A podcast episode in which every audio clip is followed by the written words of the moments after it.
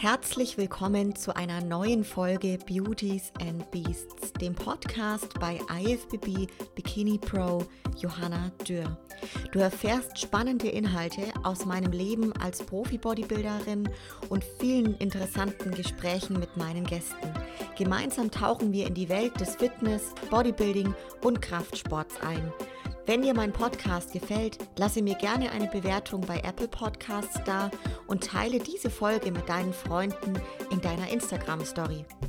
Ja, heute gibt es wieder Futter für die Birne und damit darf ich euch zur zweiten Folge unseres neuen Formats Brain Talk begrüßen und natürlich wieder mit dabei die angehende Doktorandin und Wellness-Profi-Athletin Franziska Weil. Schön, dass du da bist, Franzi. Wie geht's dir?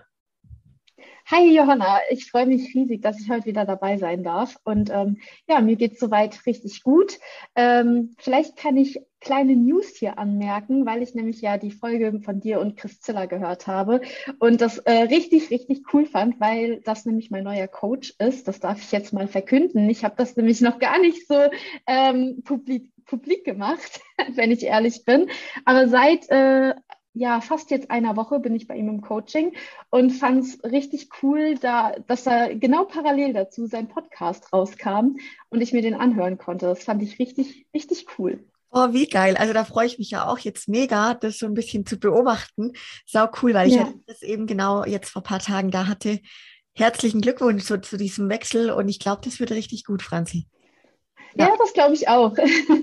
also oh. bisher ähm, ja, ist es auch, äh, läuft richtig lustig, muss ich sagen. Er hat mal meine Kalorien erhöht und äh, mein Gewicht ist direkt mal so mehr oder weniger ex explodiert und ich dachte so, what is going on? Aber es hat sich jetzt wieder eingependelt. Das ist einfach, äh, wo wir es jetzt mit äh, äh, Kohlenhydraten und sowas, ne, das ist ja immer so, jeder, jeder ver, ähm, also reagiert da anders drauf und ich reagiere da sehr extrem drauf auf Kohlenhydrate. Und da hat sie mir nur 50 Gramm erhöht und ich habe direkt mal ein Kilo zugenommen in einer Woche. Und jetzt ist das Wasser aber auch wieder raus. War halt auch blöd, parallel zu äh, Frauenproblemchen. Ne? Die, da lagerst du eh noch mal Wasser ein. Und dann ähm, dachte ich mir erstmal so, wow, wenn das in dem Tempo weitergeht, wiege ich am, äh, in zwei Monaten irgendwie 70 Kilo. Auch, auch, schön für Aber, die Leute da draußen, ne? dass es also auch normal sein kann, sowas. Ne? Einfach mal ja. zu erhöhen, zack, geht es halt hoch und dann pendelt es sich aber auch wieder relativ schnell ein. Ne? Ja, Genau, das ist halt wirklich so, der Körper ist erstmal nicht auf die Kohlenhydrate eingestellt, lagert ein bisschen Wasser ein, bis sich das alles wieder reguliert hat, dauert das dann halt so drei bis fünf Tage, vielleicht auch mal eine Woche. Und ja. ähm, dann äh, pendelt sich das Gewicht wieder ein, vielleicht ein bisschen höher als vorher, aber das ist ja auch Sinn des Aufbaus, dass man mit dem Gewicht hochgeht. Von daher ähm, ist das alles im Rahmen. Cool. Also ihr seid, glaube ich, ein sehr gutes Team und da freue ich mich jetzt richtig drauf. Bin, bin gespannt. Mega cool. Ähm, ja, an der Stelle auch, bevor Franzi und ich jetzt gleich einsteigen und euch mitnehmen in das heutige Thema, erstmal noch vielen lieben Dank für das großartige Feedback zur ersten Brain Talk Folge. Die Franzi und ich haben uns wirklich riesig gefreut, dass dieses Format auf solch positive Resonanz trifft und ihr das auch so feiert. Und auch jetzt, ähm, haben wir zu der neuen Folge ganz, ganz viel Input von euch auch bekommen, was natürlich mega ist. Und ja, nachdem jetzt hoffentlich alle ihre Krankheitszeit hinter sich haben und wir wieder voll durchstarten können, geht's heute weiter mit dem nächsten Thema und einem wirklich ja, heiß diskutierten Thema seit vieler Zeit, sage ich jetzt mal, und zwar die guten Süßstoffe. Franzi, da können wir erstmal so einsteigen und vielleicht auch von unseren Erfahrungen berichten, was wir da so für Berührungspunkte mit hatten. Ähm, ja, genau. Ich, ich weiß nicht, wie, ja. wie, wie, ist es bei dir, Franzi? Oder ich kann auch anfangen. Ähm, mir ist es ganz, ganz gleich. Wie, wie geht es dir mit dem Thema Süßstoffe? Ja, genau. Also ähm, wir haben ja eben schon mal kurz drüber geredet, dass ich da jetzt, äh, bevor du was zusagst, gar nicht so viel von erzählen möchte, weil ich jetzt schon wieder ein bisschen ja, subjektiv beeinflusst bin über meinen Research, den ich betrieben habe und da vielleicht gar nicht mehr so berichte, ähm, wie wenn ich das nicht getan hätte. Aber um, um es mal kurz zu, anzuschneiden, ich ähm, habe natürlich auch immer das Thema Süßstoffe gerade in der Diät als relevant betrachtet, weil da ja immer so die Hypothese besteht, ja, die Süßstoffe, die verhindern vielleicht auch, dass du richtig hart wirst. Die kommen, die machen dann, dass du vielleicht ähm, eher Wasser einlagerst oder dass du vielleicht mit der Verdauung Probleme bekommst oder äh, einen Blähbauch bekommst und das alles. Und dann hat man natürlich äh, sich gedacht, so in der Diät, okay, selbst wenn es so ist oder wenn es nicht so ist, wenn irgendwie die Chance besteht, dass es so sein könnte, dann lasse ich es halt lieber weg, weil ähm, am Ende der Diät ist man ja sowieso so, da ist einem alles egal, Hauptsache die Form passt. Und da geht man dann kein Risiko mehr ein. Da ähm, denkt man sich so, jetzt ganz ehrlich, die paar Wochen hältst du das durch, danach kannst du alles wieder anders machen. Hauptsache jetzt passt es. Und so habe ich das in der Regel dann auch gehandhabt. Ich habe den Konsum ähm, mit Diätstart sowieso äh, reduziert, sag ich mal, jetzt aber nicht komplett ausgeschlossen und in den letzten Wochen vor den Wettkämpfen dann noch weiter reduziert und in der Peak Week dann wirklich auch vom Coach vorgegeben, dass ich es dann komplett weglassen sollte, ähm, beziehungsweise ja dann ähm, zwischen den Wettkämpfen dann wieder ganz dezent nur reingenommen habe, dass wenigstens irgendwie der Kaffee ein kleines bisschen süß schmeckt, weil das ist quasi immer mein ähm, ja, ich habe ja eh so einen süßen Zahn, muss ich zugeben. Also ich bin schon so jemand, ich mag das gern süß zu essen. Mhm. Ähm, ja, dass ja wenigstens das so mein Ersatz für irgendwelche süßen Nahrungsmittel ist. Und ähm, ja, jetzt erzähl du aber erstmal kurz. Ja, aber auf jeden Fall kann ich sagen, das ist schon sehr ähnlich. Und ich stelle das immer wieder fest, dass das generell bei uns Bodybuildern so ganz viele Parallelen gibt. Hm, ich vergleiche das gern mit den Milchprodukten.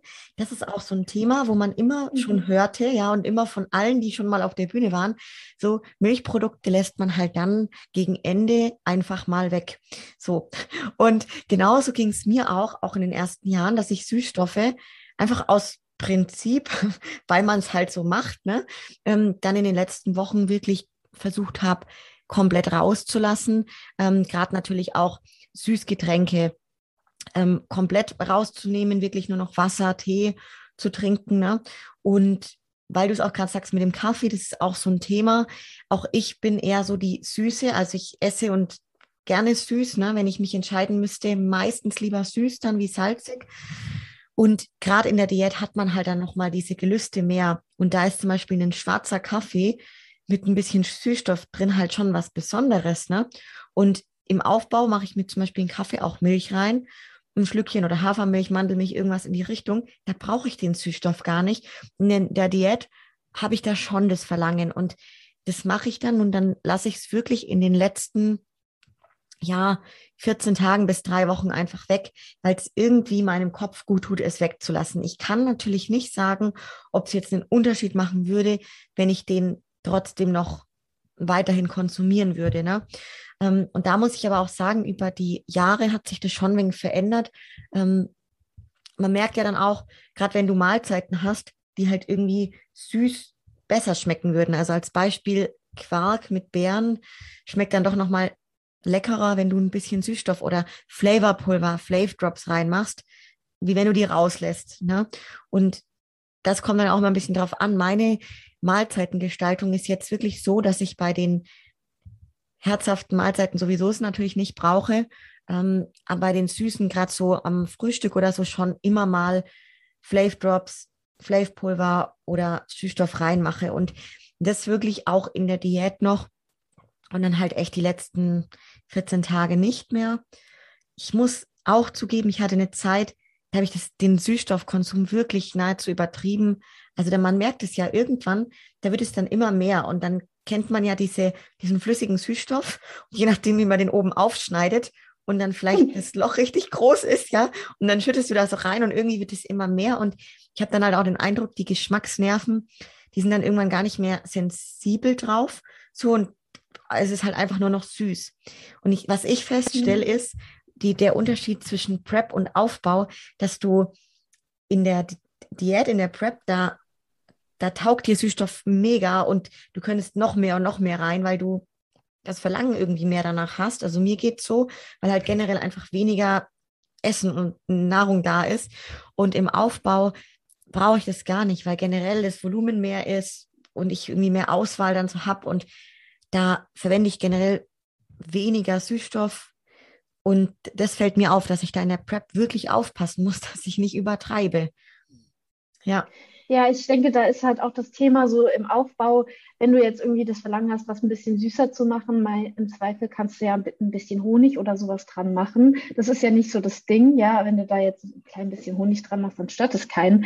Aber in der Prep würde man das halt nie machen und äh, einfach, weil das Kalorien hat. Und jetzt ist halt äh, das schlagende Argument, dass, das, dass der Süßstoff ja in dem Sinne, das können wir auch nachher nochmal beleuchten, weil das stimmt auch nicht ganz, dass es äh, es gibt ja unterschiedliche Süßstoffe, aber dass das per se keine Kalorien hat und man es dann eben verwenden kann, äh, das macht das Ganze natürlich sehr attraktiv in der Diät und man hat dann eben diese sekundären Effekte, die ähm, das auf die Verdauung haben kann und so weiter, vielleicht gar nicht so auf dem Schirm, weil in dem Moment denkt man sich einfach nur so, oh geil, süß und hat keine Kalorien, mega, diese Kombination, besser geht's ja gar nicht, Jackpot. Und ähm, wie du ge schon gesagt hast, man neigt dann eben auch dazu, immer mehr davon zu verwenden. Das hat auch tatsächlich physiologische äh, Grundlagen, warum das so ist, weil es nämlich einfach die Geschmacksrezeptoren ähm, aktiviert und die daraufhin abreguliert werden. Also es gibt einfach mehr Geschmacksrezeptoren und dadurch müssen auch wieder mehr Geschmacksrezeptoren aktiviert werden, damit man das gleiche die gleiche Süße verspürt. Und so muss man immer mehr davon verwenden. Also der Begriff Süßstoff, Süßstoff Junkie kommt nicht von irgendwoher. Tatsächlich ist es ähnlich wie Zucker, dass man da mehr oder weniger süchtig nach wird, weil man eben mehr braucht, um den gleichen Effekt zu erzielen. Und ähm, ja, das ist dann eben auch so eine Sache, wo ich mir denke, ja, ähm, da hat vielleicht so der Begriff Detox äh, eine ganz relevante Bedeutung irgendwie, wenn man das mal ausprobiert hat. Und äh, zum Beispiel so eine Peak Week ist ja sowas, wo man das ausprobiert, wenn man es komplett rauslässt. Und danach mh, hm, würde man wieder genauso einsteigen, wie man es davor gemacht hat, denkt man sich so, Halleluja, Babsche süß, das kann ja kein Mensch essen. Und vor allem merkt man dann auch, dass dieser Süßstoff, dieser synthetische Süßstoff, irgendwie eine komische Süße hat. Ich weiß nicht, ob du dich daran erinnerst, wie du das das erste Mal verwendet hast, zum Beispiel einfach einen Kaffee süß Süßstoff reingemacht hast. Und dann hast du irgendwie von Flave Drops so drei Flave Drops reingemacht und hast gedacht, ach du Scheiße, wie schmeckt das denn? Da muss ich jetzt erst noch mal einen halben Liter Milch mit reinkippen, damit man das überhaupt trinken kann. Und später machst du da so drei komplette Pipetten rein und denkst dir so, ja, leicht äh, schmeckt dezent süß und man merkt es gar nicht mehr. Und ähm, das finde ich, das fand ich schon echt krass.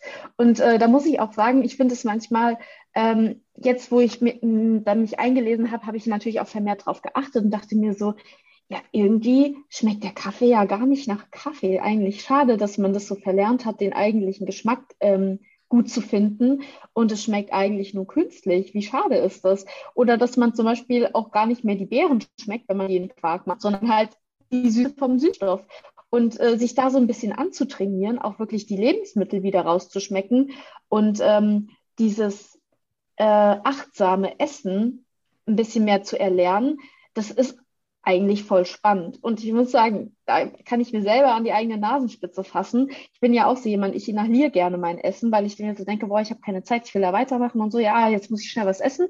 Dann mache ich das schnell und schub rein damit und ähm, dann wundere ich mich immer, warum ich nicht satt werde von meinen Mahlzeiten. Ja, wenn du das natürlich auch inhalierst, haben deine Sättigungshormone gar keine Zeit, wirklich zu wirken ähm, in, der, in dem Moment, wo du isst. Und ähm, dieses achtsame Essen, dass du auch wirklich das schmeckst, was da drin ist, das kann schon echt spannend sein. Also merkst du, ob du Olivenöl dran gemacht hast oder nicht? Also merkst du den geschmacklichen Unterschied? Merkst du jetzt, ob, du da, ob da eine Tomate drin ist oder nicht? Ähm, merkst du das überhaupt noch? Also wenn du deine Mahlzeiten immer so machst, wie du sie halt immer machst, dann schmeckt das nach der Mahlzeit, ja. Aber diese einzelnen Zutaten, kann man die da noch so rausschmecken? Und äh, wenn man da mal was weglässt und dann wieder dazu nimmt, dann kann das voll den Effekt haben. Ähm, Beispiel Zitrone mach Zitrone an den Fisch, du schmeckst so richtig, boah, geil, der Fisch schmeckt voll nach Zitrone. Machst du das fünf Wochen lang, du schmeckst überhaupt nicht mehr, äh, dass da eine Zitrone dran ist. Also, das ist nicht nur so bei Süßstoffen, das ist generell, glaube ich, sowas, dass man sich einfach an Geschmäcker gewöhnt. Und wenn man da ein bisschen variiert oder Dinge mal auslässt, dann ähm, hat man auch wieder mehr Spaß daran, weil der, ähm, die Geschmacksintensität wieder ganz anders wird finde ich einen richtig guten Punkt, Franzi, auch dieses bewusste Essen und da auch alle Sinne mit reinzunehmen und dann eben auch das Handy wegzulegen, nichts nebenher zu machen, kein Fernsehen nebenher. Also wirklich mit allem bei diesem Essen zu sein und bewusst diese einzelnen äh, Nahrungsmittel zu sich zu nehmen. Und das ist so ein Riesenunterschied. Und ich, wir, ja, also auch ich habe das äh, verlernt irgendwo. Es ist einfach so, man kann das wieder erlernen. Und ich finde es ganz schön, wie du sagst, dass man das ruhig immer mal wieder zwischendrin machen sollte und dann auch sagt, okay, ich lasse jetzt mal 14 Tage komplett den Süßstoff raus und danach wird man merken, mhm. boah, Himbeeren, die haben ja eine eigene Süße. Jetzt brauche ich vielleicht mhm. gar nicht diesen Süßstoff mehr so, ne? Also das ist mir auch immer wieder jetzt aufgefallen, zum Beispiel, wenn ich mal aus irgendwelchen Gründen keinen Süßstoff äh, Vorrat gekauft hatte, dann war der gerade nicht da und ich esse dann die Meals ohne, denke mir so, boah, irgendwie ist es komisch. Ähm, und dann habe ich das aber manchmal ein paar Tage durchgezogen, um es eben auszuprobieren. Und das hatte einen riesen Effekt. Ne? Also das ist schon, mhm. ja, Schon spannend. Mir ist dann zum Beispiel aufgefallen, wenn ich es nicht dran gemacht habe, ich so, wow, der Quark schmeckt ja nach Quark oder da schmecke ich ja die Beeren raus. Also das war eigentlich so voll die Überraschung, weil ich mir so dachte, eigentlich muss das ja anders schmecken, halt einfach nur papsche süß. Ähm, aber jetzt schmeckt das nach dem eigentlichen Lebensmittel. Das ist sehr spannend. Voll. bin, da, ja. bin da voll bei dir. Und was ich halt auch beim, beim Thema Süßstoff schon den Eindruck habe, ich weiß nicht, ob das faktisch bei jedem so ist, aber wenn ich Süßstoff verwende und dann wird es immer mehr, also ge gefühlt, ähm, ja, ich hat man danach schon noch mal mehr Hunger auf was Süßes. Also es ist, wenn du den dann Spannend. wirklich, genau, also wenn du den dann nämlich mal komplett rauslässt, wenn es ein paar Tage sind, ne, dieses Experiment, Detox, wenn wir das nennen, ich habe den Eindruck, man ist von dieser Mahlzeit gesättigter und irgendwie zufriedener und hat nicht noch mal Lust danach, noch mehr davon zu bekommen. Und das ist jetzt wirklich Diät sowie auch im Aufbau? Da gibt es tatsächlich eine wissenschaftliche Hypothese zu. Man sagt nämlich, dass die Süßstoffe quasi die, süße, die süßen Geschmacksrezeptoren triggern, aber dann eben der kalorische Gehalt fehlt und dadurch wird im Gehirn, also es erfolgt eine andere Gehirnaktivierung, wie wenn man jetzt Zucker zu sich nimmt, wo, was ja süß ist und, und gleichzeitig auch die Kalorien liefert. Und äh, man hat herausgefunden in so Magnetresonanzstudien mit Aspartam beispielsweise, dass da quasi ähm, der Hypothalamus nicht so aktiviert wurde, wie wenn man jetzt Zucker zu sich nimmt. Und das kann eben tatsächlich dann auch wirklich auf die Sättigung sich auswirken, ähm, dass man eben auch sagt, so, ah, ich fühle mich ja viel gesättigter, wenn eben der kalorische Gehalt, also der, quasi die kalorische Erwartung dann auch erfüllt wird, wenn unser ähm, wenn unsere Geschmacksrezeptoren etwas Süßes äh, ja, ähm, sozusagen aufspüren.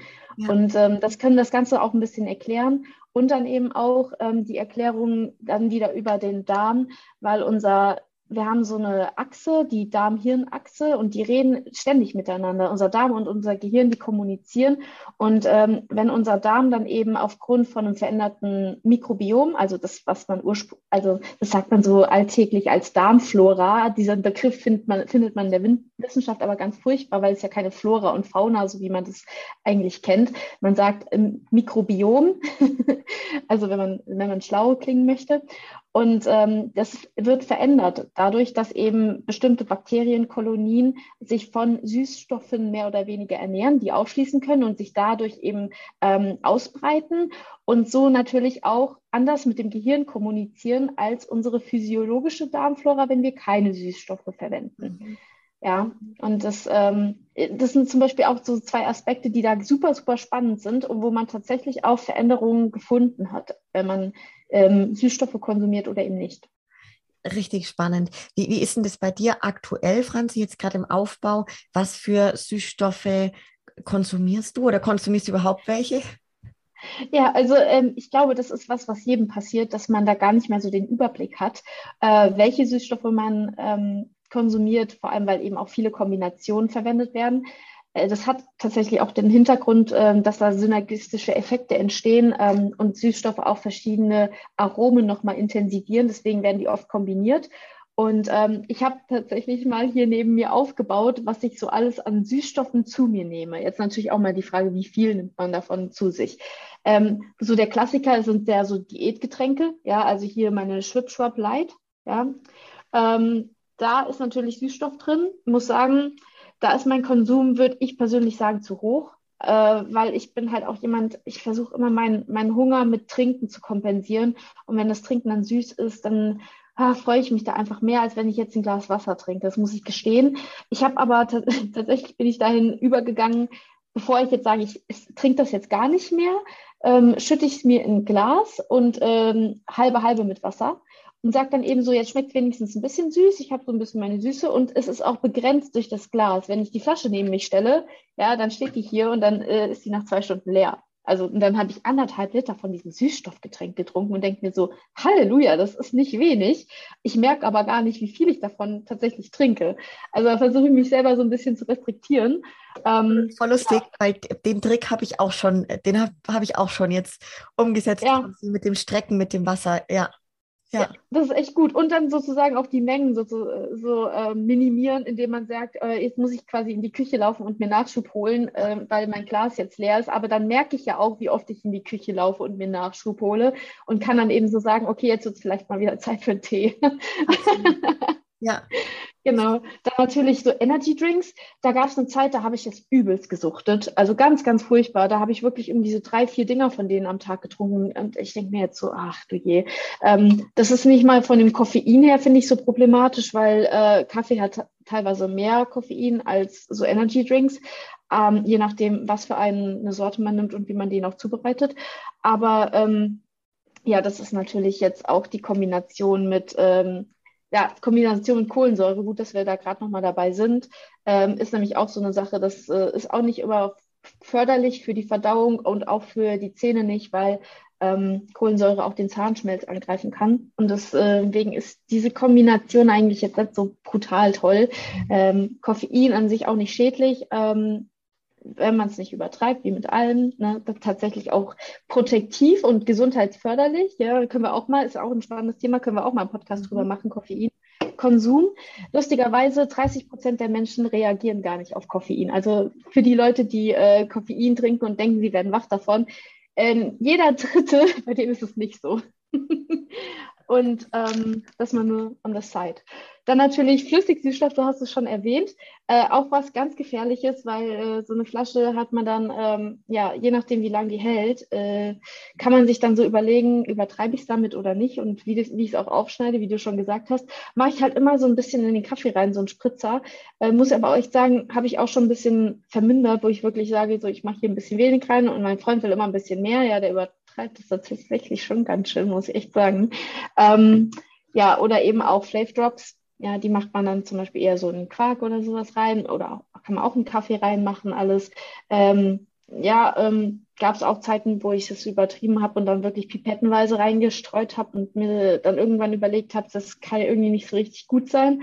Äh, Mache ich mittlerweile ähm, tatsächlich begrenzt auf äh, maximal irgendwie drei bis fünf Tropfen mehr auf gar keinen Fall und auch nicht in jedem Kaffee. Mhm. Weil so ist auch manche, äh, so, so habe ich das auch gesagt, so ich will auch manchmal noch so trinken, wie auch wirklich nach Kaffee schmeckt. Und manchmal, wenn ich wirklich so Bock auf was Süßes habe, dann mache ich das halt mit rein.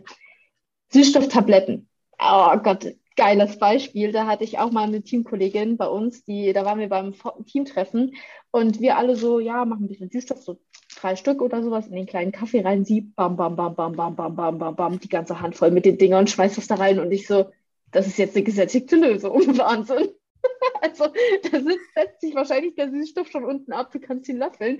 Und ähm, sie hat dann auch irgendwann echt gemerkt, dass sie da ein Problem hat und hat das wirklich dann auch drastisch reduziert. Ähm, weil Ach, hier steht zum Beispiel auch hinten drauf, dass ein, eine Tablette der Süßkraft von einem Teelöffel Zucker entspricht, also 4,4 Gramm Zucker. Und jetzt überleg dir mal, du machst da irgendwie 10 oder 20 oder 30 von diesen Dingern rein, wie viel Zucker das entsprechen würde. Und du denkst, und du dann so denkst, ja, schmeckt ein bisschen süß, aber so süß jetzt eigentlich gar nicht. What? Das ist ja verrückt. Und man sieht so, es geht immer noch mal mehr. Ne, wenn man denkt, man mhm. macht schon selber viel rein, es geht immer noch mal mehr. das ist dann auch immer die Frage, wenn jemand so sagt, ja, so viel Süßstoff konsumiere ich gar nicht. Und wenn, wenn du da mal wirklich aufschreibst, was du alles konsumierst und wo überall Süßstoff drin ist, äh, dann denkst du dir so, ja, so wenig ist es jetzt aber auch nicht. Mhm. Dann ähm, Flav Pulver auch so eine Sache. Das nutzt man auch immer gerne. Äh, oder auch so äh, Soßen, ja, Kalorien, äh, also kalorienfreie Soßen, geht auch immer überall drauf.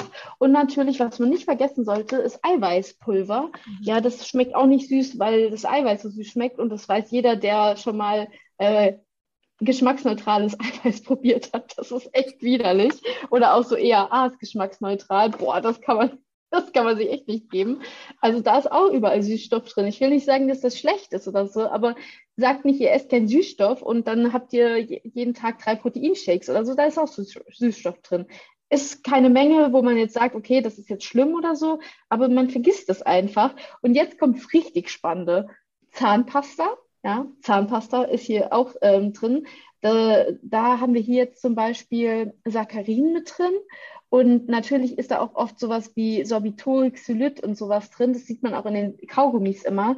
Ähm, das hat tatsächlich auch, das hat tatsächlich auch wirklich den Sinn, dass man herausgefunden hat, da ist die Studienlage relativ gut, dass diese äh, Mehrfach ähm, Mehrfachzucker, äh, Alkohole, also diese Poliole wie ähm, Sorbitol und Zylit und das Ganze, die haben eine protektive und reduktive Wirkung auf Karies. Also das ist tatsächlich ganz gut erforscht, weil ähm, eure Mundflora, jetzt sind wir wieder bei dem nicht so akademischen Begriff, also die Bakterien im Mund, die brauchen natürlich Energie und das nehmen die in Form von Glucose ganz gerne. Und wenn ihr jetzt natürlich keine Glucose im Mund habt, dann können die nicht so gut wachsen. Und wenn man da jetzt eben diese Zuckeraustauschstoffe, diese Poliole verwendet, kann die Mundflora das nicht aufspalten und dementsprechend gibt es keine Energie und dementsprechend kann das nicht so gut da wachsen. Also ähm, hat man da tatsächlich gesagt, dass das ganz, ähm, ganz gut ist. Da gibt es auch ein Health Claim, wie man ja immer so schön neudeutsch äh, beziehungsweise generell sagt, ähm, dass man das da draufschreiben kann, dass das eben äh, Kari Kari Karies ähm, ja, nicht fördert also und sogar verhindern kann oder eben auch ähm, ja, vermindern kann. Verhindern sowie vermindern. Ja. Äh, das gleiche auch hier bei so Mundspülung. Und ähm, da sind wir aber auch bei dem Thema, dass Süßstoffe und Poliole, also diese Mehrfachalkohole, sind nicht das gleiche. Zählen nicht als Süßstoffe, weil sie nämlich einen Kaloriengehalt haben.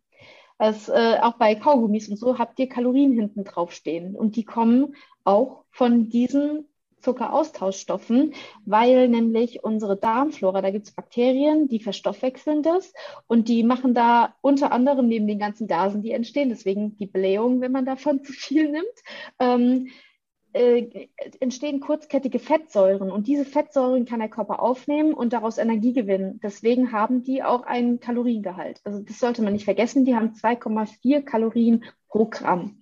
Und ähm, ja, also das, deswegen hat man die auch nicht zu den äh, non-nutritive Sweeteners, also die nicht kalorischen Süßstoffe, gezählt, sondern sind so, sozusagen so eine eigene Extrakategorie ein richtig guter Punkt, äh, Franzi, gerade mit dem Thema Kaugummis, ne? weil genau das steht immer hinten drauf, so und so viel Kalorien und dann eben durch äh, mehrwertige Alkohole, äh, gerade das, was mhm. du gesagt hast. Das heißt im Endeffekt für die Leute, die jetzt zuhören, diese Kaugummis, die haben schon Kalorien und aber irgendwie sind es ja auch leere Kalorien quasi, oder? Auf jeden, auf jeden Fall. Also die haben jetzt keinen ähm, Nährwert in Form von Mineralien oder Vitaminen, die da, die, die jetzt großartig bringen. Ja, weil das habe ich auch schon, gerade auch das Thema, wenn man sehr viele Kaugummis kaut, da bin ich zum Beispiel auch so eine Person von, ähm, dass viele Leute da wirklich durch das, durch den hohen Konsum auch das bei der Verdauung merken. Ne? Also dass das einfach schon mhm. bläht und da gibt es auch wohl Unterschiede, klar, bei den unterschiedlichen Kaugummisorten und so weiter. Ähm, also das ist schon so ein Thema, was ich immer wieder jetzt zu Ohren bekommen habe, auch. Und auch das Thema Individualität hier, wenn du natürlich die Bakterien nicht in deinem Darm hast, die das aufspalten, dann kriegst du auch die Blähungen nicht. So, und dann hast du auch keinen, dann hast du auch eigentlich keinen Energiewert daraus, weil dann, ähm, dann werden die natürlich wieder gerade so ausgeschieden, wie du sie ähm, eingenommen hast. Wenn du das aber auf einer regelmäßigen Basis konsumierst, dann werden sich diese Bakterien mehr oder weniger kolonialisieren und Teil deines ähm, Mikrobioms im Darm werden. Und dann hast du eben auch immer vermehrter dieses Problem, dass du davon Blähungen bekommst, wenn du da zu viel von isst. Ja, also echt ein, ein, guter Punkt. Ich glaube auch, wir sind jetzt so schön übergekommen, so in dieses Thema, was, was eigentlich Süßstoffe sind, ähm, das, ja. dass wir das aufmachen. Wir haben nämlich ultra viele Fragen der Community ja bekommen, die wir auch jetzt Stück für Stück so durchgehen. Und ähm, jetzt gerade auch, du hast schon ganz viel gesagt, Franzi, so was sind eigentlich Süßstoffe und was zählt alles zu den Süßstoffen? Also mhm. gerade diese herkömmlichen Süßstoffe, die man konsumiert.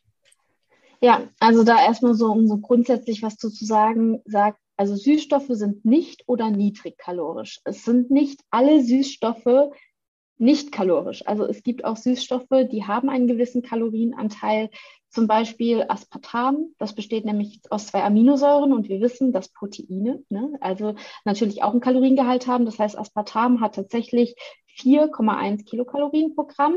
Jetzt ist aber die Sache, dass Aspartam natürlich viel süßer ist als Süßstoff. Deswegen äh, kompensiert sich das Ganze wieder so, dass man halt viel weniger davon benötigt und dann der Kaloriengehalt nicht mehr ins Gewicht fällt.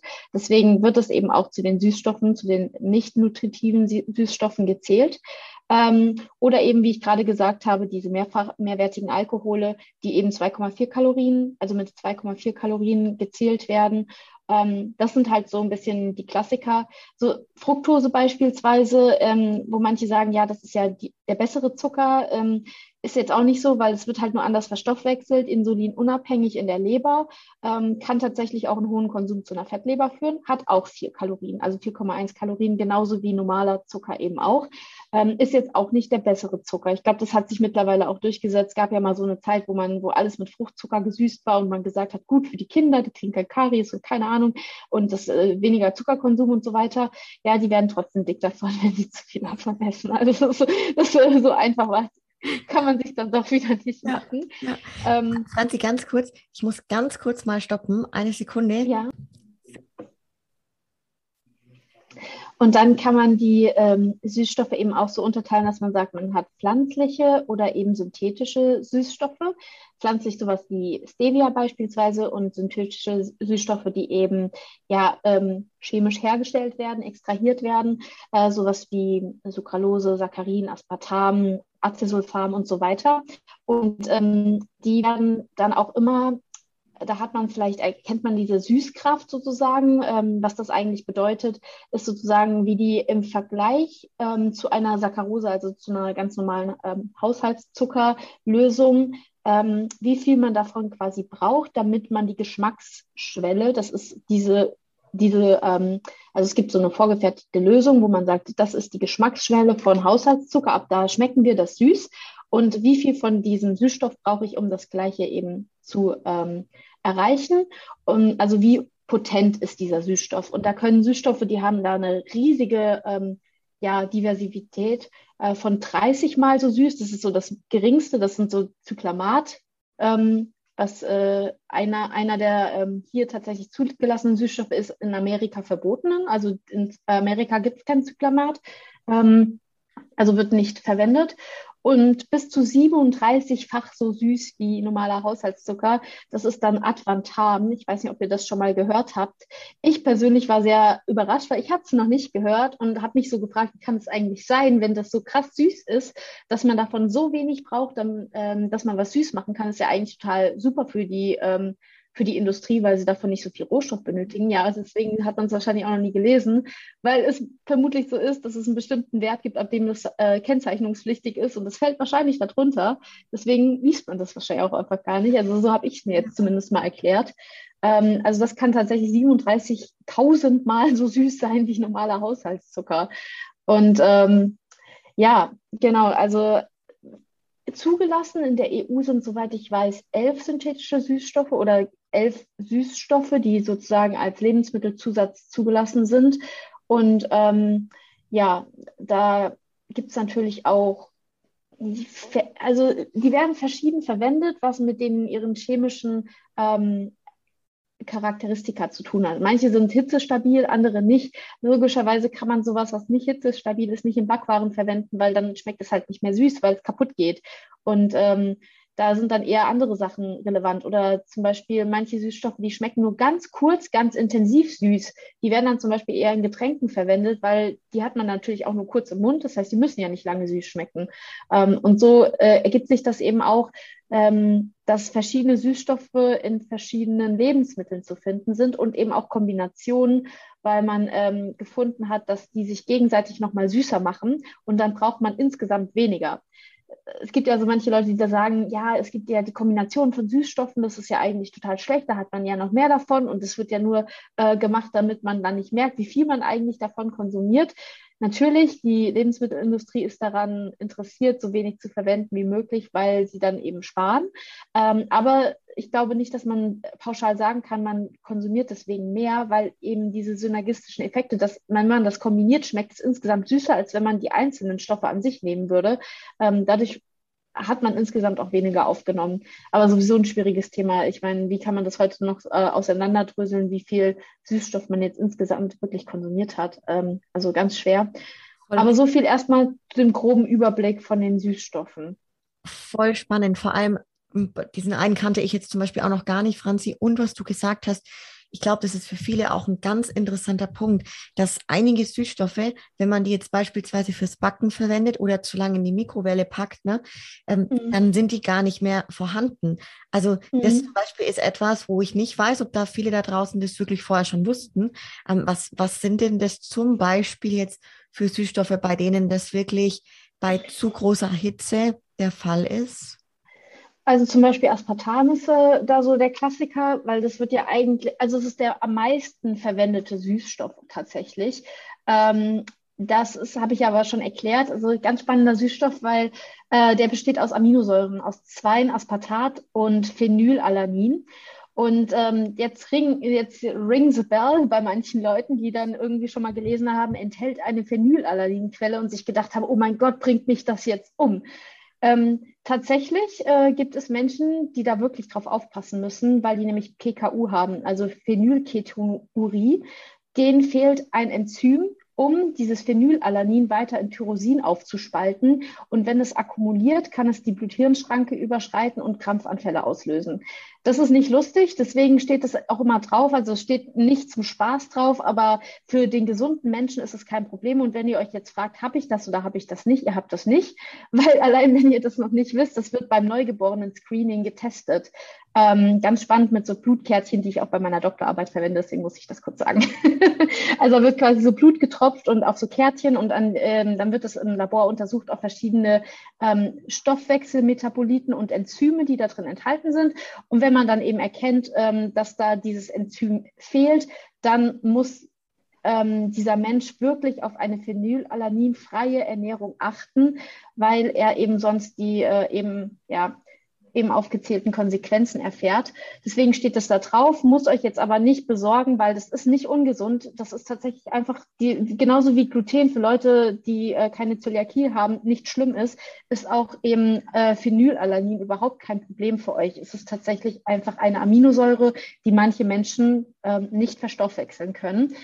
Ähm, Genau, ähm, jetzt nochmal zu Aspartam generell.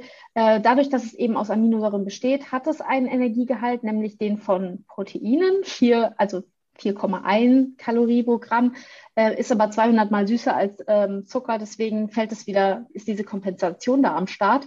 Und ähm, was jetzt noch insgesamt ähm, interessant ist, dass es eben nicht hitzestabil ist, da wird es auch einfach nicht in ähm, bestimmten Lebensmitteln verwendet, die man zum Backen nimmt. Also zum Beispiel, wenn wir jetzt mal hier, ich habe es ja neben mir stehen, wir haben jetzt hier unser Flavpulver und dann gucken wir mal hinten drauf, was ist denn da so drin? Sucralose. Ah, Sucralose ist hitzestabil. Also da ist äh, schon die Lebensmittelindustrie so schlau zu sagen, wir nehmen auch ähm, Lebensmittel, die zum Backen verwendet werden. Dann nehmen wir Süßstoffe, die hitzestabil sind, weil die wären ja blöd, wenn ich das jetzt es ist jetzt zum Backen wird das verwendet. Wenn ich das jetzt verwende und mein Kuchen schmeckt danach überhaupt nicht süß, dann denke ich mir, was ein Scheiß, das kaufe ich nicht nochmal. Ähm, das wäre von denen auch blöd, wenn sie da was verwenden, was da gar nicht reinpasst. Im Gegensatz dazu, ich mal gucken, ob jetzt ähm, hier in meiner Schwippschwapp, ähm, ja, Süßungsmittel, Aspartam und Acesulfam.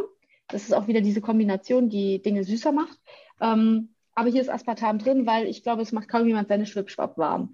Also das müsste mir jetzt mal jemand erklären, warum man das macht. Ähm, ja, aber genau, das ist zum Beispiel auch so eine Sache. Oder hier Tafelsüße nimmt man ja auch oft dann für ähm, Backwaren. Da ist Zyklamat und Saccharin drin. Das sind auch hitzestabile Süßstoffe. Also das wäre jetzt auch nicht das Problem. Ähm, ja, es gibt tatsächlich auch einen Abkömmling vom Aspartam, das nennt sich Neotam. Das ist nochmal sehr viel süßer. Also ich hatte ja gerade gesagt, ähm, Aspartam ist 200 mal süßer, Neotam ist 7000 bis 13.000 mal süßer als Haushaltszucker und zusätzlichen Geschmacksverstärker, der auch hitzestabil ist. Das heißt, er wird dann zum Beispiel eher in solchen Drinks und so, also in, in Backwaren verwendet und auch in ähm, sozusagen ähm, verarbeiteten Lebensmitteln.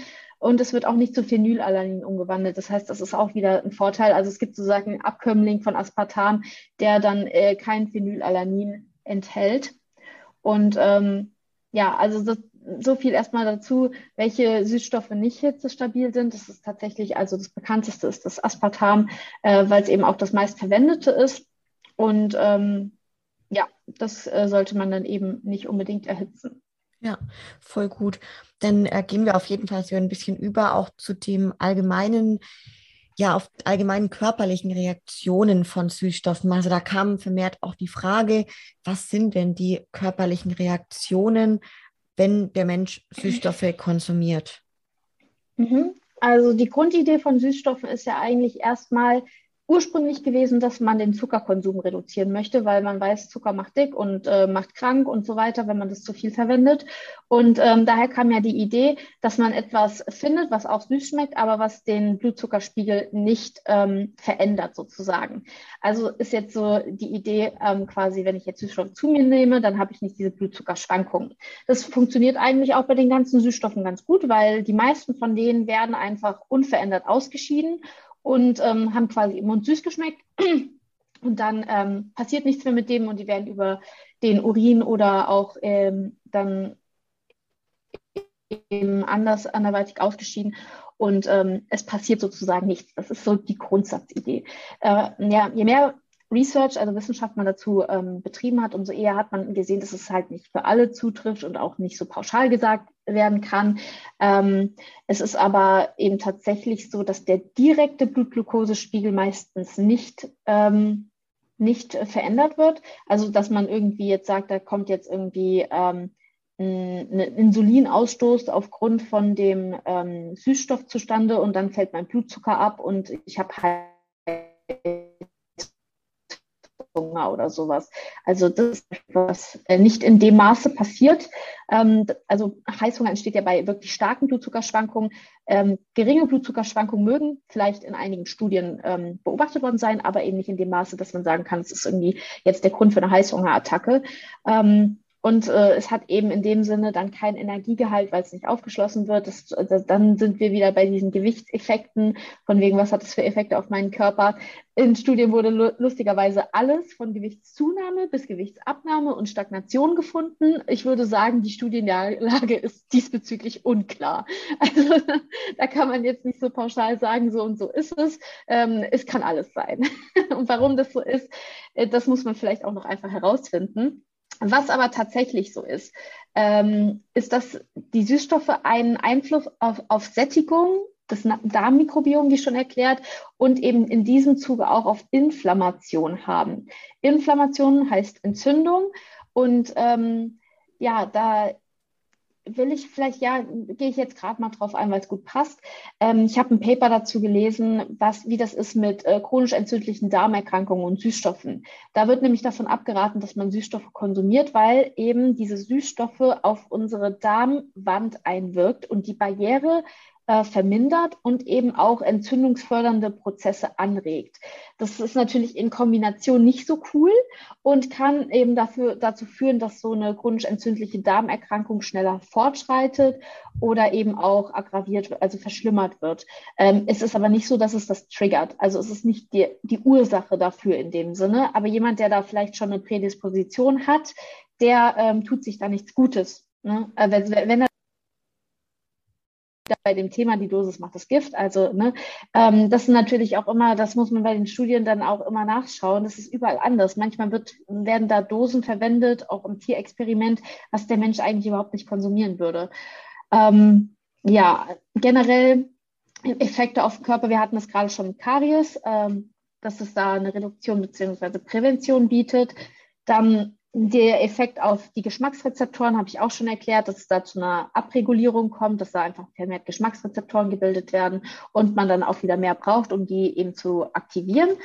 Ähm, dann auf die Darm, äh, auf das Darmmikrobiom habe ich auch schon erklärt, dass verschiedene, das ist auch von jedem Süßstoff ein bisschen anders. Da gab es auch ein spannendes Paper, die haben da so eine riesige, riesig große ähm, Abbildung gemacht, welches, welcher Süßstoff jetzt zur äh, Veränderung von welchem Bakterium und äh, da, da, also von allen möglichen Bakterien, die man nicht aussprechen kann, war da alles aufgeführt. Und ich denke mir so, okay, cool, äh, ich nehme mit, es verändert das Darmmikrobiom. ähm, und dann eben auch mit dem, was ich erklärt habe, dass diese Darm-Hirn-Achse über die Neuropeptide, die da gebildet werden, dann verändert wird und dann eben auch im Gehirn sozusagen äh, anders äh, sozusagen kommuniziert wird, äh, als wenn man jetzt Zucker nur zu sich nimmt. Ähm, genau, das sind, das sind so eigentlich die größten Punkte, wo man jetzt sagen kann, das sind die körperlichen Reaktionen auf Süßstoff.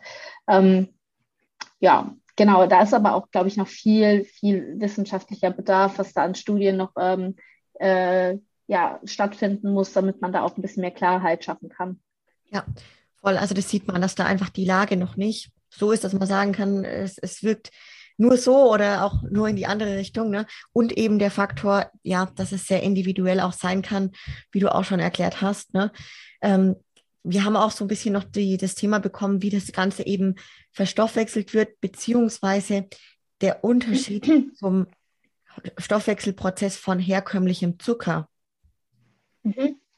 Also unser Zucker wird ja quasi über äh, also Glykolyse verstoffwechselt, wo, also das will ich jetzt nicht nochmal chemisch beleuchten, aber äh, heute soll ja auch im Vergleich zum Thema Süßstoffe ist eine ganz andere ähm, ganz andere Verstoffwechslung, weil die meisten Süßstoffe eben gar nicht verstoffwechselt werden. Also die werden quasi so, wie sie sind, wieder ausgeschieden, mhm. weil ähm, uns manchmal einfach die Enzyme fehlen, um das Ganze aufzuschließen oder weil diese Stoffe so modifiziert wurden, dass sie von unseren Rezeptoren nicht als das erkannt werden, was sie sind. Also zum Beispiel ähm, dass ein Kohlenhydrat so verändert wird, dass es nicht als Kohlenhydrat erkannt wird und deswegen wird es halt ausgeschieden, weil der Körper denkt, okay, das ist nicht wichtig für uns, das brauchen wir nicht, was ist das überhaupt? Nee, weg damit. Also der Darm selektiert ja sozusagen, ähm, das ist interessant für mich, das sind Bausteine, die ich brauche, also nehme ich die auf und alles andere, das äh, geht einmal durch. Ja, also zum Beispiel auch eben Ballaststoffe, die kann unser Körper nicht aufspalten und deswegen werden die nicht aufgenommen. Und äh, so ist das eben auch bei den meisten Süßstoffen, entweder sind die halt wirklich, weil die sind ja im Labor sozusagen so hergestellt, dass sie ähm, genau diese Eigenschaften besitzen, die wir möchten. Sie sollen süß sein, aber möglichst keine Kalorien haben und das erschafft man natürlich am besten, wenn sie gar nicht erst aufgenommen werden. Jetzt gibt es natürlich eben diese Ausnahmen, was ich schon gesagt habe, Aspartam, weil es aus Aminosäuren besteht, können wir das Ganze eben aufnehmen. Ähm, und Stevia, ist, genau genommen Stevia-Glycosid, ähm, ist ja also besteht sozusagen aus Steviol und äh, drei Glukosemolekülen. Und die können von unserer Darmflora abgespalten werden, tatsächlich erst von der Darmflora. Es wundern sich manche, aber wir können doch eigentlich ähm, Zuckerbindung können wir doch aufspalten, ja, alpha-glykosidische, nicht beta-glykosidische, jetzt kommt hier wieder Schlaumeier. Also beta-glykosidische äh, Bindungen können quasi nur unsere Bakterien aufschließen und Bakterien haben wir in unserem Darm im oberen Teil gar nicht, der ist steril sozusagen, sondern nur im Dickdarm. Und das heißt, im Dickdarm kann es dann äh, tatsächlich dazu kommen, dass ähm, Stevia aufgeschlossen wird. Und lustigerweise, das kann man sich auch noch nicht so ganz erklären. Normalerweise ist unser Körper super effizient darin, Glucose aufzunehmen, aber die Glucose aus Stevia kann er irgendwie nicht aufnehmen. Deswegen ähm, ist das quasi ein Substrat für die Bakterien im Darm um ähm, Energie zu gewinnen. Und das ist tatsächlich ein Vorteil von Stevia, weil es die Darmdiversität fördert und man sozusagen eigentlich äh, positive Effekte davon hat. Ähm, es wird nicht aufgenommen, sprich es hat keinen kalorischen Wert, aber es fördert unsere Darmflora und dass wir da möglichst viele verschiedene Bakterien haben, die eben auch gut sein können. Also da ist ähm, Stevia so ein bisschen die Ausnahme. Die anderen Süßstoffe sind da tatsächlich eher so, dass die unsere Darmflora in eine andere Richtung ähm, schieben, die wir gar nicht so unbedingt haben wollen, wo wir dann auch eben vermehrt mit Blähungen und so weiter eventuell zu kämpfen haben. Bei Stevia ist das nicht so. Es soll tatsächlich sogar, ähm, das ist in einem Paper rausgekommen, was jetzt gerade 2022 veröffentlicht wurde. Also es ist ganz fresh, ganz neueste Wissenschaft sozusagen, dass ähm, Stevia mehr oder weniger äh, auch antimikrobielle ähm, Eigenschaften hat, auch antitumorale, also soll sogar quasi ähm, vor Krebs mehr oder weniger schützen oder das Ganze ähm, verlangsamen, weil es äh, sozusagen also so zytotoxische, zelltötende und antiproliferative, also dass sich quasi Krebszellen nicht vermehren können, Eigenschaften besitzt. Und ähm, ich denke, das wird äh, tatsächlich auch noch ein bisschen mehr daran geforscht werden, weil das natürlich super spannend wäre, wenn man mit sowas wie Stevia den Leuten helfen kann, ihren Krebs mehr oder weniger in Schach zu halten oder sogar präventiv sein sein kann. Voll. Also richtig spannend, ne? weil das Stevia bei mir zum Beispiel auch schon immer im Kopf, dass es so anders behandelt wird wie die eben anderen Süßstoffarten. Und wenn es schon für mich auch, wo ich noch jünger war, immer so hieß, ja, Stevia kannst du ruhig einiges verwenden, so. Ähm, rein jetzt einfach mhm. mal, was man da so familiär dann so auch mitbekommen hat. Ne? Ähm, ist es denn auch so, Franzi, oder hast du da irgendeinen Erfahrungswert vielleicht auch oder wissenschaftlich was dazu ähm, beim Thema ja, Heißhungergefühl und Sättigung. Gibt es denn da auch Unterschiede, wenn man jetzt sagt, man nimmt dann vermehrt einfach das Stevia statt dem Aspartam? Mhm. Äh, also genau diese Heißhungerattacken, ich hatte es ja eben schon mal ein bisschen erklärt, dass das eigentlich eher passiert, wenn man krasse Blutzuckerschwankungen hat. Und die Süßstoffe im Allgemeinen haben sozusagen äh, die Eigenschaft, dass sie die Blutglucose gar nicht so arg beeinflussen. Also würde ich sagen, per se diese Heißhungerattacken im krassesten Ausmaß kann man gar nicht über die Süßstoffe erklären, sondern eher dann über andere ähm, Fehler in der Ernährung oder eben ja auch ähm, psychisch, psychisch bedingte Heißhungerattacken. Äh, was was wir auch gesagt haben, ist einmal diese ähm, kalorische Inkongruenz. Wenn ich sozusagen was Süßes schmecke, dann denke ich, es müssen eigentlich auch die Kalorien reinkommen. Mein äh, Körper erwartet, dass da Kalorien kommen. Wenn jetzt keine kommen, dann denkt er sich, so muss ich das kompensieren. Und ähm, das ist zum Beispiel eine Hypothese, wo man diese Heißhungerattacken eventuell erklären könnte, dass, der, dass man dann sozusagen nicht ähm, ja äh, nicht befriedigt ist durch den Süßstoff und dann weiter nach süßen Sachen sucht, bis man was findet, was Kalorien hat. Mhm. Also das wäre so das Einzige, wo ich denke, ähm, dass das ein Problem sein könnte. Ich denke, das aber auch, dass das sehr individuell ist, weil ich habe persönlich nicht das Gefühl, dass es bei mir der Fall ist. Ich weiß nicht, ob das bei anderen schon so sein kann. Ich denke, da sollte man einfach ähm, individuell auf sich hören. Ja, voll gut. Und vielleicht wirklich einfach mal diesen Test machen, ein paar Tage mal komplettes rauslassen und da auch drauf achten, ne, aufs Thema Sättigungsgefühl und was sich vielleicht dabei verändert. So kann man es sicher bei sich selber gut rausfinden. Und jetzt haben wir auf jeden Fall auch. Oder vielleicht, ja. Äh, oder vielleicht auch erstmal andere Dinge, die Heißhunger triggern können, ausschließen. Ja, dass man vielleicht den ganzen Tag nichts gegessen hat oder irgendwie seit zehn Stunden nicht gegessen hat und äh, dann ein Weißbrot isst. Ja, das ist natürlich auch was, was den Blutzuckerspiegel halt eher durcheinander bringt. Voll, oh, und es ist meistens, ist das der Hintergrund. Wenn du dann die Leute fragst, so, ja, und wie hast du an dem Tag gegessen? Davor, ja, eigentlich nur mein Frühstück. Gut. Ja, und das äh, war eine Tasse Kaffee. Genau, genau. Volle Kanne, oh ja. Ähm, jetzt haben wir auf jeden Fall auch noch das große Thema Verdauung und damit verbunden auch den Blähbauch. Also da muss ich selber auch dazu sagen, dass ich das schon bei mir auch feststelle, wenn ich wirklich übertreibe, vor allem natürlich klar auch mit ähm, kohlensäurehaltigen Zero-Getränken, sowieso, dass man da nochmal schneller aufgebläht ist. Ne? Ähm, mhm. Aber dass ich schon meine, wenn ich da übertreibe generell bei Süßstoffen, das zu merken einfach beim Blähbauch Hast und bei der Verdauung. Hast du mal versucht, ähm, nicht Diät-Kalorien, äh, ähm, äh, jetzt bin ich hier völlig raus, äh, kohlensäurehaltige äh, äh, Getränke zu konsumieren und davon Blähbauch zu bekommen? Wahrscheinlich nicht, weil auf die Idee kommt man natürlich als Athlet nicht.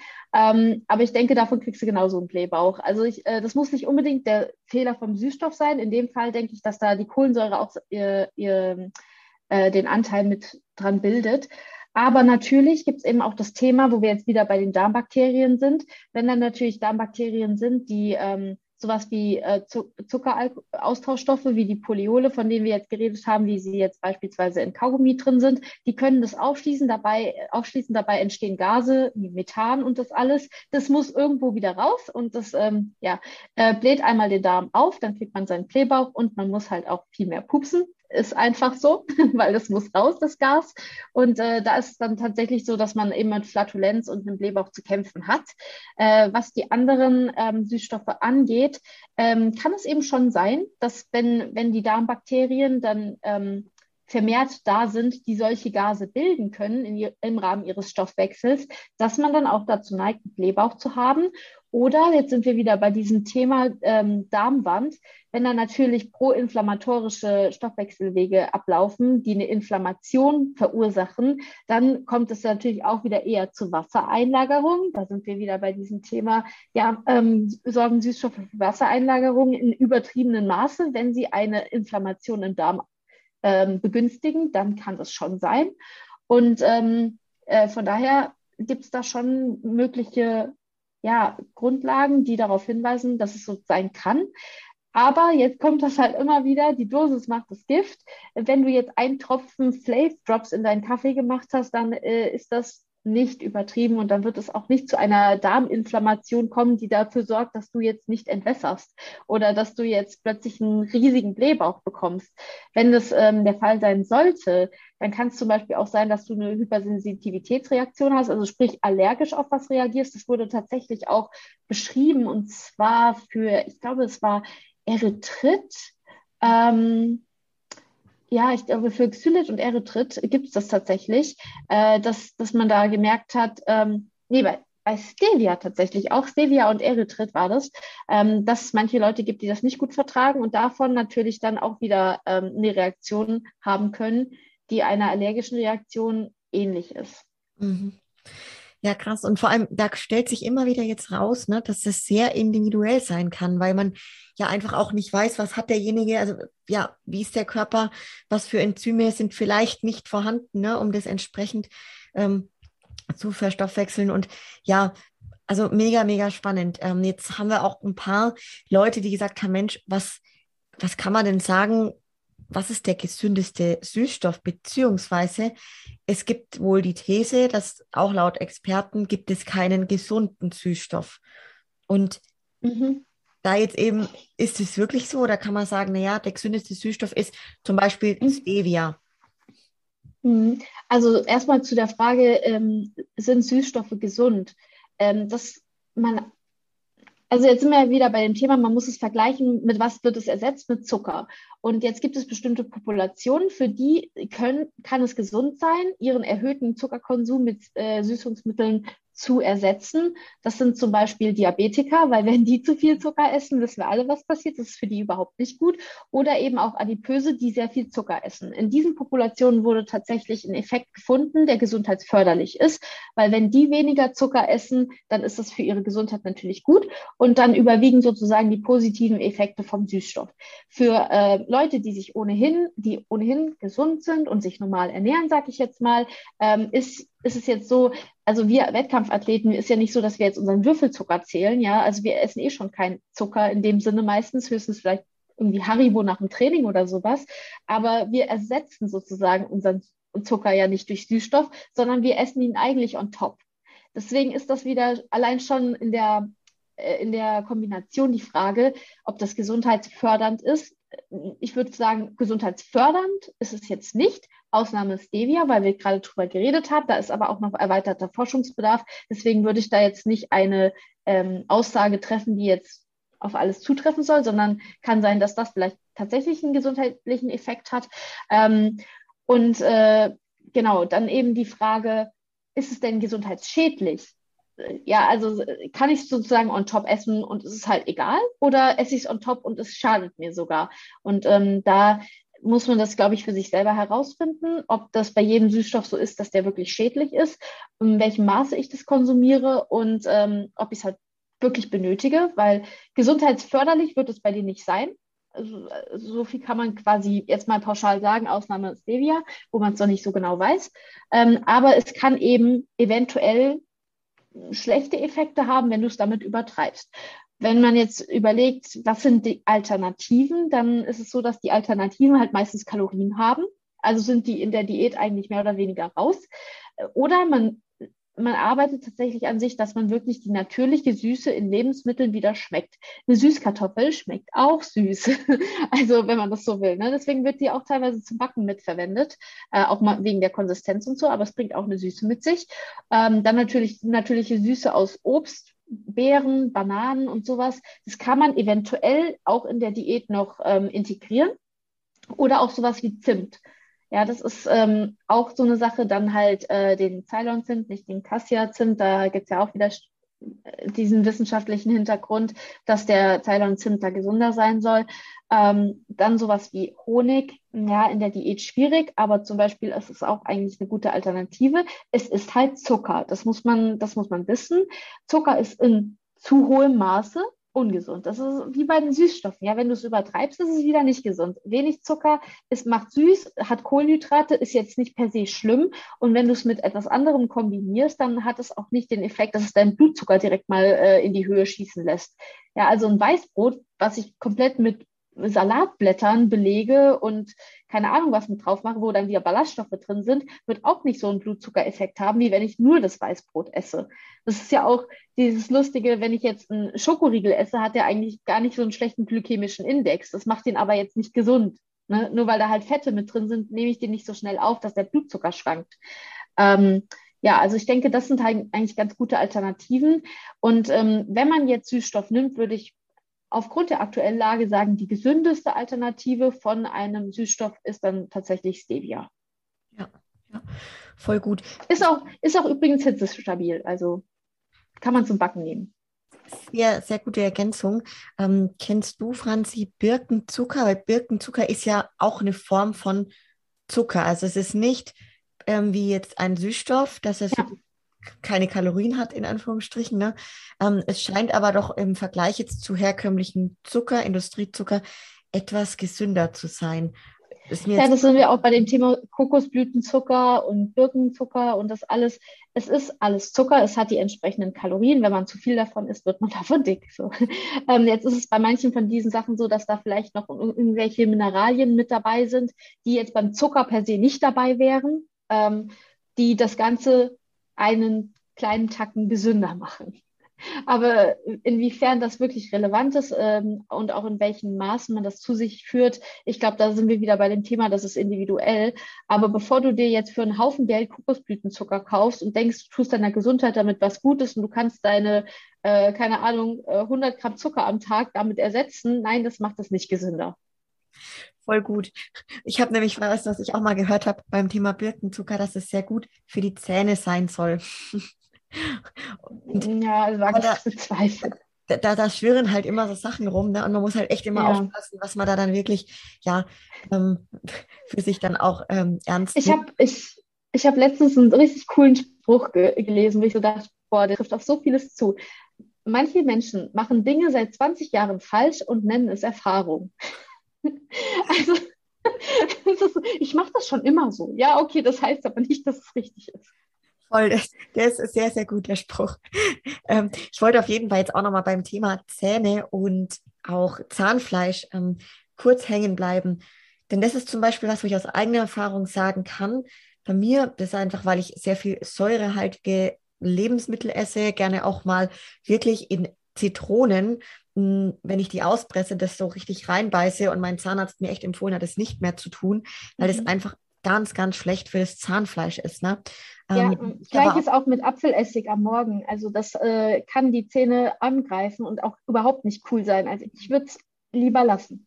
Ja, ja, also ein gut, guter Punkt auch mit dem Apfelessig. Ne? Und gerade jetzt aber mit dem Süßstoff, Franzi, du hast es vorhin schon mal so ein bisschen aufgemacht, welche Auswirkungen Süßstoffe auf die Zähne oder das Zahnfleisch haben können? Ähm, ich glaube, auf, also da ist jetzt gar nicht der Effekt so untersucht worden, weil ich glaube, der ist auch gar nicht so relevant. Es geht da tatsächlich eher um die Kohlensäure, mit der das oft kombiniert ist. Ja, da muss man halt auch immer, immer die Ursachenforschung betreiben. Wenn ich jetzt Süßstoffe untersuche und die in Form von ähm, ja, einem Proteinriegel esse, was hat das für Effekte auf die Mund, Schleimhaut und auf die Zähne. Äh, wahrscheinlich hat da dann wieder eher was anderes einen Effekt darauf, aber nicht der Süßstoff selbst. Und das gleiche jetzt, wenn ich Süßstoff in einem Kohlenhydrat, äh, kohlensäurehaltigen Getränk zu mir nehme, dann äh, hat natürlich die Kohlensäure wieder Effekte auf den Zahnschmelz, weil das greift es halt eher an und ähm, wirkt dann halt auch wieder den Körper eher übersäuernd, was natürlich wieder ganz andere Effekte sind. Da kann der Süßstoff nichts für. Das ja. ähm, ist wieder was anderes. Ähm, was Mund- und Süßstoffe angeht, ist dann tatsächlich eher diese Sache mit äh, Zuckeralkoholen, dass man da ge gemerkt hat, wenn man die nimmt, dann kann uns, äh, dann entsteht nicht so viel Karies oder Karies wird vermindert. Ähm, das ist tatsächlich da wirklich ein positiver Effekt. Ja, voll, voll schön, dass es das auch gibt. Nein, aber genau, da macht ja auch einfach immer die, die Menge dann, ähm, die das. Und die Kombination. Und die Kombi, ja, auf jeden. Fall. Jetzt haben wir auch ein paar ähm, Mädels dabei und einen Jungen, der eine Frage gestellt hat zum Thema Bodybuilding. Ähm, Gerade auch eben an uns zwei Experten zum Thema Prep. Ne? Also wenn wir jetzt uns vielleicht reinversetzen, wir haben ja vorhin schon unsere Erfahrung gesagt, wenn wir jetzt jemanden haben, einen Athleten zum Beispiel, den wir anleiten und coachen und der fragt uns ja gut, wie machen wir es jetzt in den letzten zehn Wochen der Prep? Würdest du, Franzi, sagen, Süßstoffe komplett raus, wenn derjenige davor mit, also Süßstoffe schon eingebaut hat. Ja, also wenn der sowieso schon welche drin hatte, ähm, ist es wieder eine individuelle Frage. Wie sehr stresst es dich, komplett auf Süßstoffe verzichten zu müssen? Wenn du ohnehin schon welche drin hattest, dann würde ich tatsächlich sagen, reduziere sie halt einfach nochmal, äh, verbiete sie dir nicht komplett, weil es kann sein, und manche Leute äh, reagieren da tatsächlich darauf so, dass sie dass sich dann so krass stressen und plötzlich alles scheiße schmeckt und alles blöd ist und äh, keine Ahnung und äh, sie sich damit eben nichts Gutes tun, weil sie über den Stresswasser ziehen, dass sie vielleicht lieber einen Tropfen Flave Drops in ihren Kaffee gemacht hätten. So. Also wieder individuelles Abwiegen. Ich würde jetzt nicht, wenn, wenn dein Coach sagt, trink 10 Liter am Tag, würde ich das nicht in Form von ähm, Diät-Cola trinken. Das auf keinen Fall. Aber wenn du am Tag wenn du dann sagst so, oh ja, abends, da trinke ich noch ein, klein, äh, ein, ein Glas 200 Milliliter irgendwie ähm, Diätgetränke, ja, dann tu es halt. Mein Gott, dann ist es halt so. Wenn du es wirklich perfekt machen willst, würdest du halt eher kohlensäurefreie Sachen trinken, wie einfach Wasser und Tee. Ähm, aber es wird dich nicht umbringen, es wird deine Form nicht verschlechtern, wenn du abends noch einen Schluck äh, ja, Schwipschwapp Light trinkst oder Cola Light trinkst. Genauso wie eben der Tropfen Slave Drop in deinem Kaffee dich nicht umbringen wird und auch deine Form nicht schlechter machen wirst. Ja, wenn du fertig bist, bist du fertig mit der Form und äh, da wird der Süßstoff nicht dich, also das bisschen Süßstoff wird es nicht verändern. Finde ich richtig gut, wie du das jetzt äh, beschrieben hast. Ich bin da voll bei dir. Also auch gerade aus dem Aspekt, wenn man eh schon Süßstoffe verwendet und weiß, wie der Körper damit umgeht, ja, und das aber auch mhm. gerne macht, ja, dass man diese Süße eben hat in den Mahlzeiten, ähm, dann kann man es ja weiterhin schon machen und einfach vielleicht ein bisschen reduzieren. Und was ich auch immer schön finde, das stelle ich fest, wenn ich eben eine Zeit lang mal wirklich gar keine Süßgetränke ähm, konsumiere. Also ich habe das manchmal wirklich jetzt dann gemacht, ein paar Tage, um einfach auch wieder, ja, das richtig zu schmecken und das anders wahrzunehmen, was wir vorhin hatten, so dieses gewisse Detox-Feeling dann. Mhm. Ähm, und da merke ich in der Prep, das ist dann was ganz Besonderes, wenn man abends wirklich sagt, boah, da mhm. trinkt man jetzt ein Glas Cola Light oder so, ne? Oder man ja. ist irgendwo bei einer Shisha oder keine Ahnung was, was essen, die anderen Leute essen was und man gönnt sich da so ein Glas Cola Light. Und das ja. ist wirklich dann nur für jemanden zu verstehen, der schon mhm. mal eine Prep gemacht hat und eben lange darauf verzichtet ähm, oder auch nach dem Wettkampf eine Cola Light danach, eine kalte. Es ist wirklich was ganz Feines. Und das finde ich auch einen schönen Nebeneffekt davon, wenn man es dann halt einfach reduziert und einfach was Besonderes sein lässt und dann wegen mir einmal am Tag ja. ein Gläschen oder so, ne? Ich mache das dann zum Beispiel auch mit äh, Tee so, wenn ich jetzt beim Aufwässern bin und dann so viel trinken soll, dann ist natürlich immer besser, wenn man trinkt irgendwas Entwässerndes, ja, irgendwelchen Brennnesseltee oder keine Ahnung was, aber irgendwann da schmeckt es einem halt auch überhaupt nicht mehr und man denkt sich so, oh, was Süßes. Und dann mache ich mir abends immer noch mal einen halben Liter äh, irgendwie Blueberry Muffin Tee. Ja. Oh Gott, schmeckt der auf einmal grandios gut, wenn du den ganzen Tag nur Brennnessel und Hafertee ja. getrunken hast, ja. Das ist äh, ein krasser Effekt und sonst würde man das nie so wahrnehmen. Also gleiches, wie du jetzt gesagt hast, mit abends noch eine Cola Light oder wenn man eben irgendwo unterwegs ist, dann eben was Besonderes in dem Sinne, was für jeden anderen eigentlich total normal wäre oder sogar eigentlich schon eine Einschränkung, weil er sich eine normale Cola bestellen würde und du feierst es in dem Moment so extrem, das kann man echt nur als Wettkampfathlet verstehen. Voll. Und es ist auch so cool zu sehen, wie man sich das selber eigentlich austricksen kann. Ne? Gerade mit dem man trinkt mhm. den ganzen Tag nur Brennnessel-Tee und Grüntee oder so und dann abends irgend so einen geilen Tee. Ähm, es ist äh, schon cool, weil ich kenne es halt und ich glaube, da sind die Wettkampfathleten, die jetzt schon seit Jahren das machen, schon sehr ähnlich, was man da für Tricks dann auf einmal aus der äh, Kiste zieht. Ne?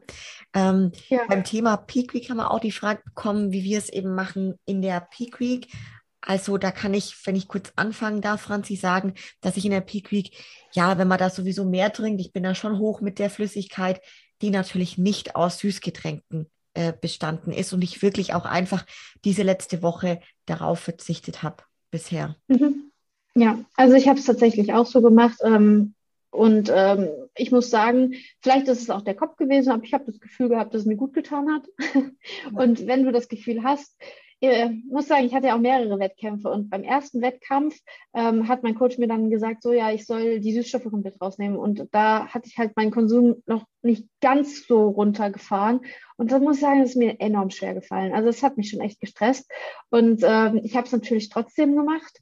Und dann habe ich aber so weil der Wettkampf dann auch so gut lief, dachte ich so, boah, ja, ganz egal, scheiß drauf. Vielleicht lag es dran, vielleicht auch nicht, aber beim nächsten Wettkampf ich es wieder genauso, weil Don't Touch Running Systems hat so funktioniert, also mache ich das wieder so. Und ähm, ja, da reden wir aber jetzt auch nicht darüber, dass ich irgendwie angefangen hätte, Cola Light zu trinken, sondern da ging es ja wirklich darum, irgendwie morgens in sein Ei klar, was man sich als Pancake zubereitet hat, irgendwie noch ein, ein bisschen was Süßes reinzumachen, dass er wenigstens irgendwie süß schmeckt. Ähm, dann habe ich aber auch gemerkt, dass das Ganze auch mit Salz funktioniert. Also zum Beispiel, wenn man seine Haferflocken ein bisschen Salz reinmacht, wie krass das auf einmal äh, schmeckt. Weil in der Peak Week ist ja auch oft das Salz äh, oder das Salz ist immer ein Thema.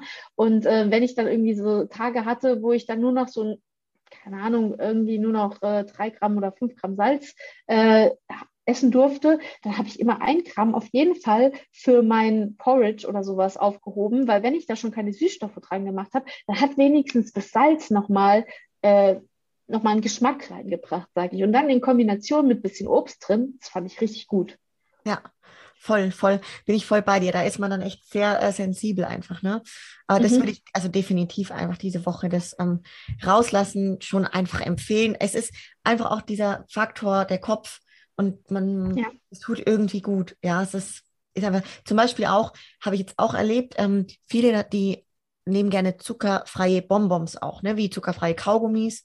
Und auch da so in der letzten Woche habe ich da immer, wenn ich was angeboten bekommen habe, vielleicht auch von einem anderen Athleten oder so, der das gemacht hat, meine, da passiert nichts.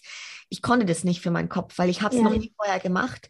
Und dann will ich dieses Experiment auch nicht wagen, wenn ich so viel gerade rein investiert habe, in das Ganze. Ne? Und äh, ja. Ich glaube, das ist eine gute Frage, die man sich stellen sollte. Habe ich das in meiner ganzen Prep schon mal gemacht?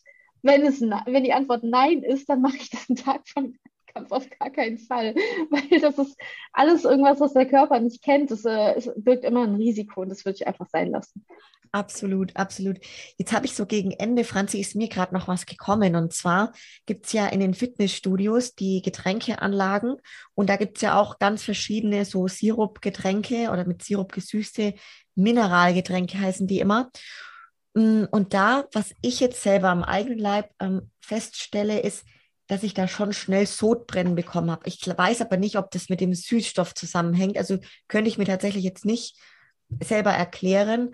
Ähm, und genauso auch wieder das Thema, dass viele mich da schon gefragt haben, ähm, kriegt man davon Blähungen? Ich denke, das ist ja wieder das Gleiche, was für Süßstoffe sind da drin? Wie nimmt man die auf? Wie verträgt man die? Ne? Ist man daran gewöhnt? Nimmt man es mit Kohlensäure oder nimmt man stilles Wasser dazu? Das, das ist eine Kombination aus vielen Dingen. Und dann äh, wirklich, ich würde einfach Dinge austesten und wenn ich merke, das tut mir nicht gut, dann würde ich es lassen. Voll wollte ich jetzt gerade auch sagen, wie so deine Erfahrungen damit sind. Dass, hast du im Gym mhm. diese Getränke ab und zu mal drin bei dir im Wasser? Ähm, ich, ich muss ehrlich sagen, ich finde die gar nicht so lecker, weil ich finde, die schmecken immer sehr künstlich und ähm, dann kann ich damit nichts anfangen. Da mache ich mir lieber meine EAAs in meine Getränke rein, die ja auch schon süß schmecken und das, das reicht mir dann auch. Was will ich da jetzt noch mehr? Und ähm, man muss auch tatsächlich ein bisschen aufpassen, weil manche von diesen Getränken sind nicht sind nicht kalorienfrei. Also da ist dann Zucker tatsächlich mit drin oder irgendwelche Kohlenhydrate. Ähm, das steht da oft nicht dabei, aber die sind nicht immer kalorienfrei und das sollte man auch beachten. Ähm, ja, ich würde tatsächlich, was ich viel besser finde als das generell, ist zum Beispiel sich einfach eine frisch gepresste Zitrone mit reinmachen, auch so ein Pre-Workout. Frisch äh, gepresste Zitrone, bisschen Salz, dann von mir aus irgendwas für einen Pump, Arginin, Citrullin mit rein, ja, dann Kreatin von mir aus. Ja, das ist Bombe. Das ist äh, richtig gut, schmeckt nach was und ähm, da weißt du eben auch, dass, dass der Geschmack von der Zitrone ist und nicht von irgendeinem, ja, von irgendwas, was eventuell Nebenwirkungen haben könnte oder auch nicht hat. Ja. Das finde ich eine ganz gute Alternative. Und gerade die Kombination aus Salz und Zitrone ist oft für den Pump richtig, richtig gut. Voll, voll, sehr, sehr guter Tipp auf jeden Fall. Ja, mega cool. Ich habe jetzt gerade auch nochmal geguckt, ob wir noch Fragen reinbekommen haben. Das war es aber tatsächlich. Also eine, eine Sache hätte ich noch. Auf jeden Fall, Franzi. Und zwar ähm, ist Süßstoff krebserregend. Weil das war nämlich, das ist auch eine, eine Sache, die ganz oft gefragt wird. Ja, aber da gab es doch mal was. Es hieß doch mal, äh, Süßstoff würde Krebs auslösen. Und es gab tatsächlich eine Studie in 1980 oder sowas rum war das. Äh, da hat man festgestellt, bei einem Rattenexperiment, wo man sehr hohe Dosen an Süßstoff gegeben hat, äh, dass die ein erhöhtes Risiko für Blasenkrebs hatten. Und daraufhin wurde tatsächlich auch von der FDA, das ist ja die amerikanische äh, Variante der WHO, das mal ganz banal auszudrücken, ähm, hat es tatsächlich als Karzinogen, also krebserregenden Stoff aufgeführt, gelistet und es wurde dann eben auch verboten, das zu verwenden. Und ähm, dann hat man aber weitere Studien gemacht und herausgefunden, dass es bei den Ratten ein ganz anderer Mechanismus dazu geführt hat, weil die nämlich einen sehr viel saureren Urin hatten und dann Natriumkristalle ausgefallen sind und so weiter bei dem erhöhten äh, Süßstoffkonsum. Auch die Dosen, die waren sehr viel höher ähm, wie der ADI. Äh, das kann ich übrigens gleich nochmal erklären, was der ADI ist, weil es vielleicht auch interessant. Ähm, dass die daraufhin eben dieses erhöhte Krebsrisiko hatten und dass es bei den Menschen überhaupt nicht der Fall sein kann. Und auch in den weiteren äh, Studien hat man das nicht mehr reproduzieren können. Deswegen äh, hat man dann 2000, ähm, das war damals das Saccharin übrigens, hat man das wieder von dieser Liste karzinogener Substanzen genommen und ähm, als ähm, generally regarded as safe, also es ist auch so ein Status, den die FDA vergibt, äh, GRAS sozusagen, also als sicheres Lebensmittel für den Menschen wurde das wieder aufgenommen. Ähm, natürlich ist es immer so, wenn einmal was in den Medien war, wie wenn einmal was im Internet ist, ne, dann bleibt es für immer. Das hat sich natürlich gehalten, weil es natürlich skandalös ist, wenn man sagt, oh Gott, ähm, Süßstoffe erregen, also führen zu Blasenkrebs oder führen zu Krebs. Das wurde ja dann schon wieder so generalisiert, ne? also es ist generell Krebs so. Ähm, das ist tatsächlich nicht mehr bewiesen worden und deswegen geht man davon aus, dass es nicht so ist. Jetzt ist tatsächlich ja mit dem Stevia sogar eher die äh, gegensätzliche Bewegung am Start, dass man sagt, es hat vielleicht sogar antitumorale Eigenschaften. Ähm, und ähm, ja, jetzt sind wir aber wieder so, weil ich immer gesagt habe, die Dosis macht das Gift. Das ist äh, tatsächlich auch messbar. Es gibt da diesen ADI, also den ADI-Wert. Das ist der Acceptable Daily Intake. Also wie viel von diesem Stoff darf ich sozusagen konsumieren, ohne dass ich mit negativen Effekten rechnen muss. Und ähm, das ist was, was die WHO unter anderem herausgibt. Die, äh, das basiert auf Tierexperimenten, weil man das nicht, ähm, ja, also ethisch gesehen kann man das halt nicht am Menschen experimentieren. So wie viel muss ich dem geben, damit der negative Effekte hat. Warum auch immer. Ähm, ja, also wie gesagt, ethisch bedingt wird es am Tier getestet. Und ähm, das ist sozusagen, die Berechnung ist so, dass man die Lifetime Consumption nimmt von einem täglichen Wert, den man wirklich jeden Tag aufnehmen müsste, sein ganzes Leben lang und davon nimmt man, also ohne dass ein negativer Effekt auftritt, sozusagen diese Schwelle dazu, wie viel kann ich jeden Tag von diesem ähm, Stoff zu mir nehmen, mein ganzes Leben lang, ohne dass was passiert. Und davon ein Hundertstel, also wirklich nochmal als Sicherheitsfaktor, das ist der Acceptable Daily Intake, der angegeben wird bei den verschiedenen ähm, Stoffen, eben auch bei den Süßstoffen. Und äh, da kann man dann wirklich, also sowas zum Beispiel wie ähm, Saccharin, ja, das ist ein sehr gut erforschter Süßstoff, da ist das 5 Milligramm pro Kilogramm Körpergewicht. Und das würde ungefähr, ähm, wenn man das umrechnet, fast 27 Liter Diätgetränke am Tag dein ganzes Leben lang bedeuten. Also so viel müsstest du davon trinken. Ich glaube, da hast du ganz andere Probleme nebenbei. Also man kann übrigens auch eine Wasservergiftung bekommen. Ähm, das, äh, das hast du ganz andere Probleme. Das musst du wirklich jeden Tag, dein ganzes Leben lang machen, damit du da einen negativen Effekt, also damit da ein negativer Effekt im Tierexperiment aufgetreten wäre. Krass. Boah, das ist ja, das ist nochmal eine richtig gute Information jetzt auch, weil ich jetzt tatsächlich gar nicht mehr jetzt überblickt das Thema Krebs erregend. Mhm. Das ist ja wirklich in den Jahren, in den letzten Jahren ganz, ganz präsent gewesen. Und ich glaube jetzt die Studienlage, weil du es gesagt hast, es ist auch relativ neu, also relativ aktuell dazu, oder? Ja. ja, also viele von diesen Süßstoffen, die sind auch noch gar nicht so lange zugelassen. Also sowas wie Sucralose, was wir mittlerweile überall lesen, in der EU seit 2005 zugelassen. Also das ist ganz neu. Und wenn man jetzt Wissenschaft ähm, bedenkt, dann ist es auch total neu, weil das natürlich immer über die Jahre erst wächst, diese ganzen Studien und die Studienlage dazu, weil man eben auch Populationen über einen längeren Zeitraum erstmal beobachten muss oder entsprechende Studien designt, ähm, dass man das überhaupt un untersuchen kann. Und dann muss man natürlich auch immer erstmal die Idee haben, so könnte das damit korrelieren oder nicht. Äh, hat das überhaupt was damit zu tun? Oder ist da vielleicht noch eine andere Variable, die eigentlich der Verursacher ist? Also da ist wirklich, so Studien sind da immer extrem schwer zu interpretieren und auch zu organisieren, also selber mal so ein Studiendesign zu machen, ist gar nicht so einfach. Und jetzt kommen wir auch nochmal zu einem ganz entscheidenden Punkt. Viele von diesen Studien, die brauchen, also alle Studien brauchen Geld. Und ähm, viele von diesen Studien werden halt von der Lebensmittelindustrie dann eben auch gefördert und gefundet in dem Sinne und äh, sind dann natürlich auch nicht ganz so objektiv, wie vielleicht eine ja, objektiv gefundete Studie das wäre. Mhm.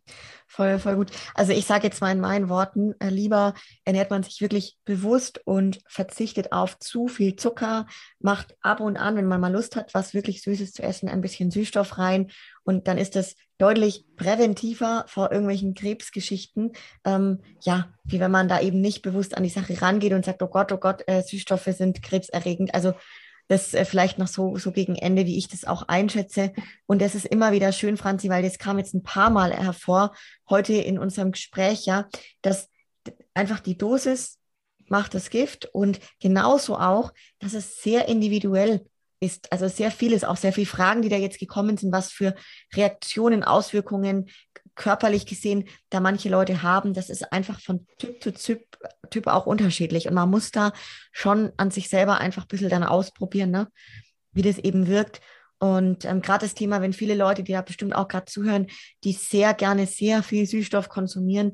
Also was ich wirklich sagen kann, ist einfach mal dieses Detox, Franzi, wie du gesagt hast, auch mal zwei, drei Wochen durchziehen und sich wirklich bewusst dazu entscheiden, das rauszulassen, um eben wieder die natürlichen, natürliche Süße der Lebensmittel und generell die, die Geschmacksnerven wieder zu sensibilisieren, finde ich einfach eine ganz, ganz tolle Sache. Ähm, ja, das war jetzt für mich ja. so eine, eine, schöne Erkenntnis, auch die ich da jetzt wieder draus, draus mitgenommen habe, auf jeden Fall. Ich glaube, das hast du richtig gut zusammengefasst. Ähm, ich denke, wir sind wieder bei dem Thema, hör auf deinen Körper. Du bist individuell. Das, so Studien sind nie individuell. Da geht es ja natürlich immer um eine breite Population und ähm, die wird nicht die gleichen Eigenschaften wie du als Eigenschaften haben wie du als Einzelperson. Das heißt, die geben quasi eine Guideline, an der man sich orientieren kann, aber wenn es bei dir anders funktioniert, dann ist das okay und dann hör auch auf dich. Und dann mach das so, wie das für dich gut ist.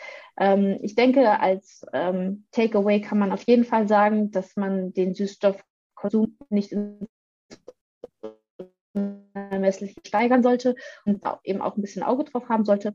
Aber man muss jetzt eben auch nicht die Süßstoffe verteufeln, weil das ist auch unfair den Süßstoffen gegenüber. Sie haben ihre Daseinsberechtigung, ja, wenn sie den Zuckerkonsum minimieren.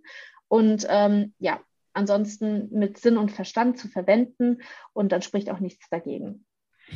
Sehr, sehr gut. Also wirklich toll. Auch Franzi, ganz lieben Dank jetzt, dass du da wirklich so viel recherchiert hast und wirklich mein Brain ähm, da sozusagen bis diesen wissenschaftlichen Background einfach mitbringst. Das ist so toll. Ich glaube, wir haben den Leuten da jetzt das Thema Süßstoffe ein bisschen greifbarer gemacht, bisschen aufgemacht von, von vorn bis hinten und hoffe, dass ihr da draußen das auch ähm, ja, interessant fandet heute. Wenn es euch gefallen hat, dann teilt gern die Folge auch mal in eurer Story und mit euren Leuten. Und äh, Franzi und ich werden also, wie gesagt, einmal im Monat so eine Folge zu solchen Themen für euch aufnehmen. Und da sind ja jetzt schon wieder zum Beispiel das Thema Koffein ist rausgekommen, was ich glaube, was sehr spannend wäre, mal ein bisschen tiefer zu gehen. Ähm, auch was mir noch eingefallen ist, das Thema äh, Wasserhaushalt, generell Flüssigkeitshaushalt, Flüssigkeitszufuhr.